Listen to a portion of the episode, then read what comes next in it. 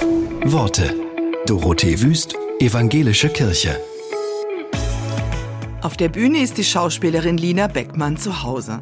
Es gibt ihr ein tolles Gefühl, wenn das, was sie auf der Bühne erzählt, Menschen packt, verstört, glücklich macht, Spuren hinterlässt.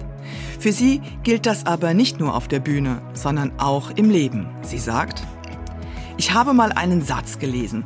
Würdest du anders handeln, wenn du wüsstest, dass es nach dem Tod keine Konsequenz hat? Das finde ich einen spannenden Gedanken. Ich hoffe, man hinterlässt Spuren und wenn es viele gute Spuren sind, wird die Welt vielleicht ein bisschen besser. Wir brauchen viele gute Spuren.